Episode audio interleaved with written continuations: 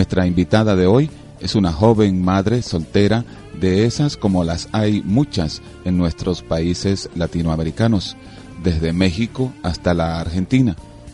Desde muy jovencita comenzó a conocer la rudeza de una vida en la pobreza, con dos hijos, muy escasos recursos económicos y con deudas.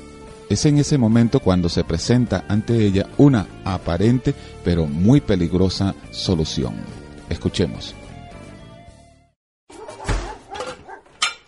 ¡Eh, Vicky! ¡Vicky! Sí, mami. Lleva estas empanadas a doña Clotilde. Anda, muchacha, corre, vuela, vuela. Ya voy, ya voy. Desde niña tuve que trabajar en la calle, porque mi familia era muy pobre. Con las justas terminé la primaria. Vicky, vamos al parque, vamos, vamos, vamos. El parque fue el lugar mágico de mis juegos infantiles y de mi primer amor. Ay, tenía solo 15 años. Pronto vi con horror que mi vientre iba creciendo. Estoy preñada. ¿Y ahora? Ahora mismo te me largas. Yo no puedo mantener más bocas, ¿oíste? Durante años trabajé de empleada doméstica, luchando con mi hijo y soportando toda clase de humillaciones. Hasta que me enamoré y tuve otro hijo. Mi marido resultó un hombre malvado. Me escapé con mis dos hijos. Alquilé un cuartito y me puse a vender empanadas como mi madre. Empanadas, empanadas. Lleve las empanadas. Para entonces mis hijitos habían crecido. Uno de ocho años, el otro de seis. Yo les hacía estudiar, pero luego de la escuela salían a vender. La vida no es fácil. Y una tarde, un carro atropelló a mi hijito mayor. Ay, lo llevé al hospital. Lo siento, lo siento, señora. Hay que operarlo y se necesitan clavos de acero quirúrgico. El hospital no tiene recursos para eso. Consígalos usted. Ay, mi hijo. ¿Pero de dónde? Lo llevé a mi casa, pero el muchachito no sanaba y no podía caminar. Comencé a buscar quién podía prestar, pero la gente que yo conozco es tan pobre como yo. Vicky, Sí, amiga, yo conozco un hombre que te prestará sin garantías. ¿de verdad? Claro. La vecina me contó su necesidad. Yo le presto.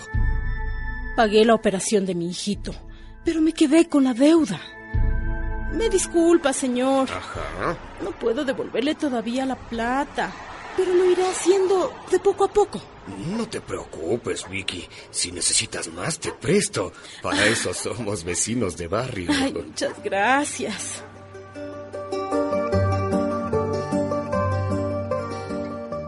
Pasó el tiempo y no podía pagarle. Con los intereses ya le debía mucho. Hasta que un día... Voy, voy, voy. Usted. Hola, Vicky. Ay, qué sorpresa.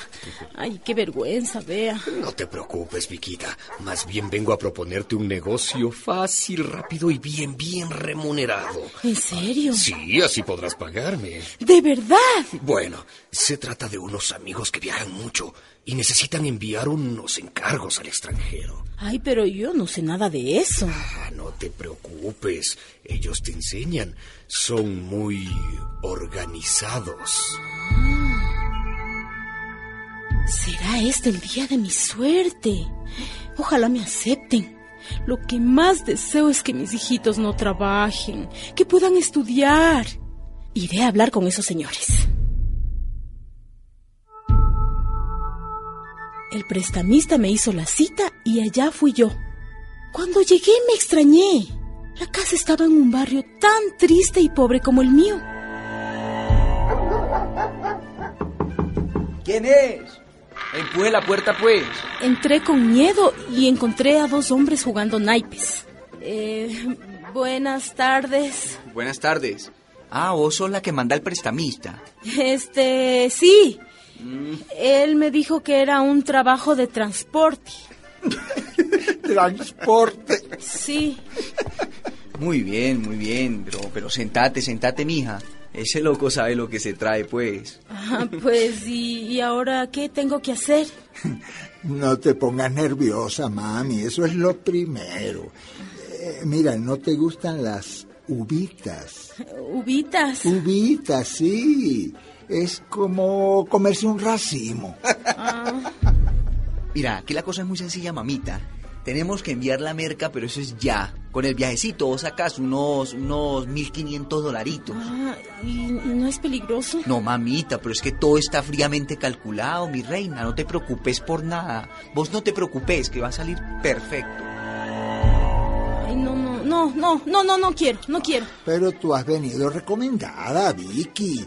Ya nos conoces y no te conviene negarte, ¿ah? Podrías arrepentirte. Escucha, es un viajecito y ya, adiós problemas. Me hablaron con toda crudeza. Tengo que pasar droga en mi estómago. Ellos me enseñarán a tragar y tengo que meterme unas 30 a 40 pepas. Dicen que no hay riesgo, pero yo he oído tantas cosas sobre las mulas que yo tengo miedo. A los pocos días me llamaron. Hay una carga esperando gente para pasarla, dijeron. También me mostraron mucho dinero. Todo esto puede ser tuyo, mamita. Ay, no puedo dormir. Yo sé que alguna mujer del barrio lo hizo y luego hasta se compró su casita. Otras están en la cárcel. Pero yo necesito dinero para mis hijitos, para que dejen la calle. ¿Y si me agarran? ¿Y si me matan? Ay, ¿qué hago? ¿Y tú? ¿Qué harías en mi lugar? ¿Qué harías en mi lugar? ¿Qué harías en mi lugar? ¿Qué harías en mi lugar? Cuando pienso en tu amor y en tu fidelidad, no puedo hacer más que postrarme y adorar. Cuando pienso en lo que he sido y hasta dónde me has traído, me asombro de ti. No me quiero conformar. He probado y quiero más.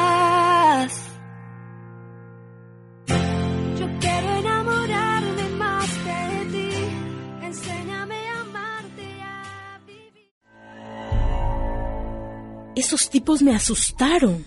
En la televisión siempre presentan casos de mujeres mulas que se mueren tomando pepas o que las atrapan. La mayoría de las que están en las cárceles es por narcotráfico. Y no son las capas. A esas no las toca la policía.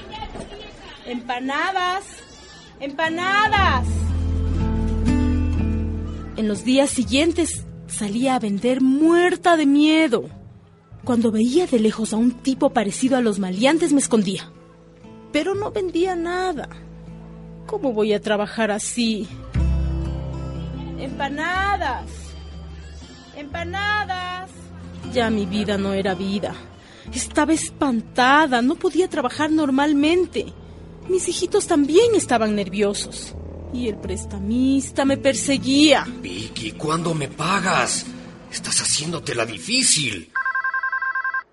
Mira, mamita, ¿estás lista? El teléfono sonaba constantemente. Yo no quería contestar. Y en una de esas... Mi reina, el viaje es para mañana, pues. Mañana. Ay, mi corazón dio un vuelco y sentí que me desmayaba. Corrí a ver a mis hijitos. Los angelitos estaban dormiditos. Me daba pena por ellos. Debo pensar rápidamente qué hacer. Mañana tengo que ir a la casa de los mafiosos y luego a donde ellos me manden. Un viaje de pocos días, me dijeron. Y luego, 1.500 dólares. Nunca vi tanto dinero en mi vida. Esa noche tuve pesadillas. Ay, no, no, por, favor, no, no, mis hijos. No esperé a que amaneciera. Empaqué como pude mis pocas cositas y salí en el primer bus hacia el pueblo más lejano que pudiera llegar. Tenía que esconderme. Ellos nunca deben encontrarme. Mi vida y la de mis hijitos están en juego. Y lo que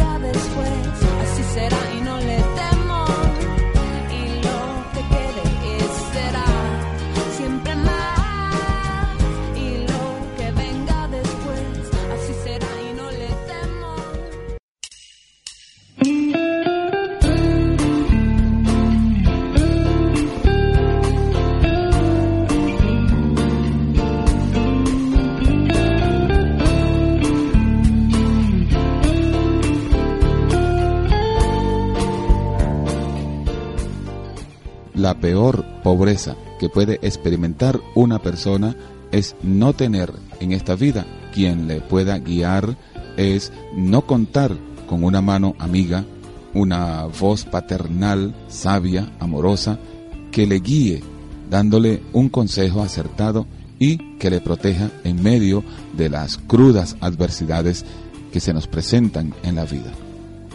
Ese verdadero amigo es Dios. En Jesucristo, el mediador entre Dios y los hombres, se encuentra la única esperanza para todos los seres humanos. Vicky se vio confrontada con una crucial decisión. Preguntamos, ¿acaso le es lícito a una persona aceptar una oferta engañosa y peligrosa con el pretexto de resolver sus problemas financieros? Al final, ¿no vendrán a ser, en vez de un problema, dos de mayor gravedad cada uno? ¿Qué debe hacer una persona que, a semejanza de Vicky, se encuentra atrapada en una situación similar? Mi amiga, mi amigo, primeramente reflexione, piense detenidamente en el paso que está a punto de dar. Vicky huyó con sus hijos a un pueblo lejos de aquella situación. Pero esa es una solución a medias. Vicky y toda persona que viva una experiencia semejante necesitan cambiar por completo el rumbo de sus vidas.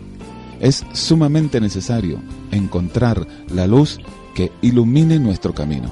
Esa luz se llama Jesucristo. En Cristo hay refugio para la tormenta.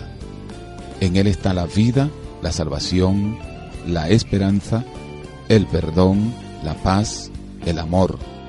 Todo se encuentra en Él. Una vida totalmente nueva le está aguardando a toda persona que acude al llamado que Dios está haciéndole a todos los seres humanos. Tan solo hay que decirle, Dios, aquí estoy, acepto tu perdón y te invito a venir a mi corazón. A partir de ese día, usted no andará en esta vida caminando solo. Dios irá siempre con usted. Día a día, usted verá cómo sus problemas se irán solucionando. En esta vida todo puede fallar.